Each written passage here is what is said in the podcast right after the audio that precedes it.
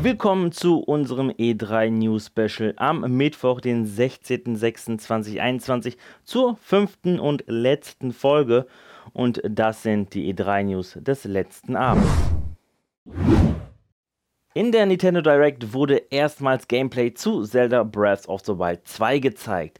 In den Spielszenen sehen wir, dass die Spielwelt wohl eine Erweiterung nach oben erhalten hat. Denn auf fliegenden Inseln stellt sich Link neuen Gegnern.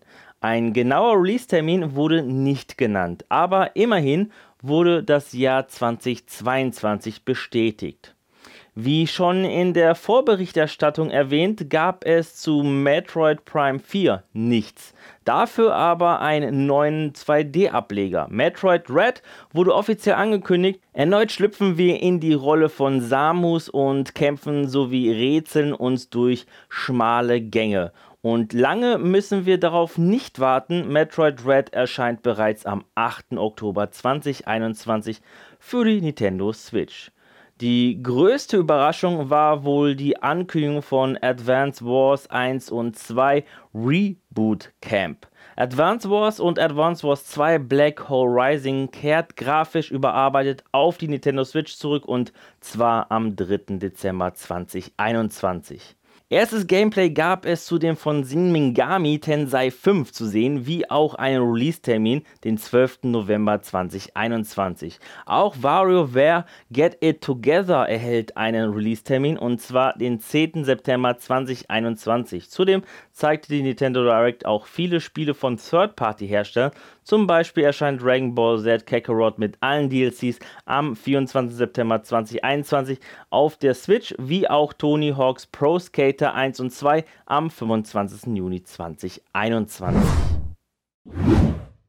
Die letzte Showcase des Abends kam von Namco Bandai Entertainment und anstatt die gesamte Palette der kommenden Titel zu präsentieren, konzentrierte sich Bandai Namco vollständig auf The Dark Pictures Anthology House of Ashes. Die Infos, die wir in dieser Showcase erhielten, unterschieden sich nicht grundlegend von denen, die wir ein paar Tage zuvor auf dem Summer Game Fest erhielten.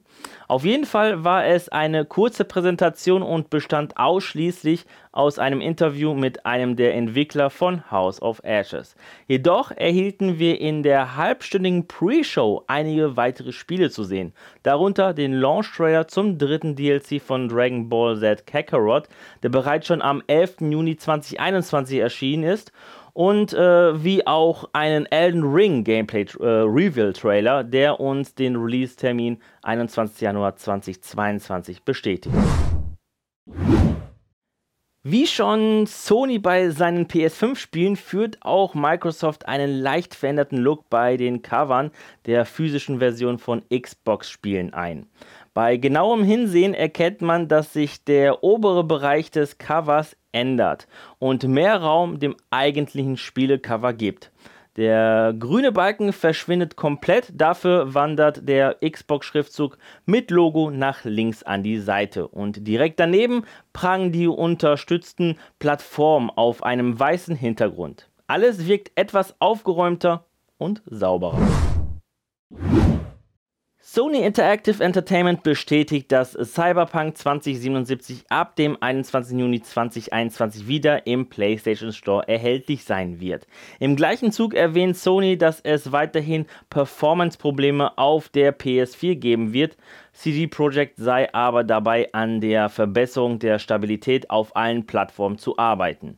Sony empfiehlt Cyberpunk 2077 auf PS4 Pro oder PS5 zu spielen. Mittlerweile ist auch Cyberpunk 2077 im deutschen PlayStation Store gelistet. Ja, das war die fünfte und somit auch letzte E3-News-Folge zur E3 2021. Am Samstag gibt es dann wieder unsere reguläre News-Folge und damit ihr sie nicht verpasst, abonniert diesen Channel und aktiviert das Glöckchen. Und worüber ich mich sehr freuen würde, wäre, wenn ihr eure E3-Highlights in den Kommentaren verewigen würdet. Bis dahin, bleibt gesund und guten Loot euch. Ciao.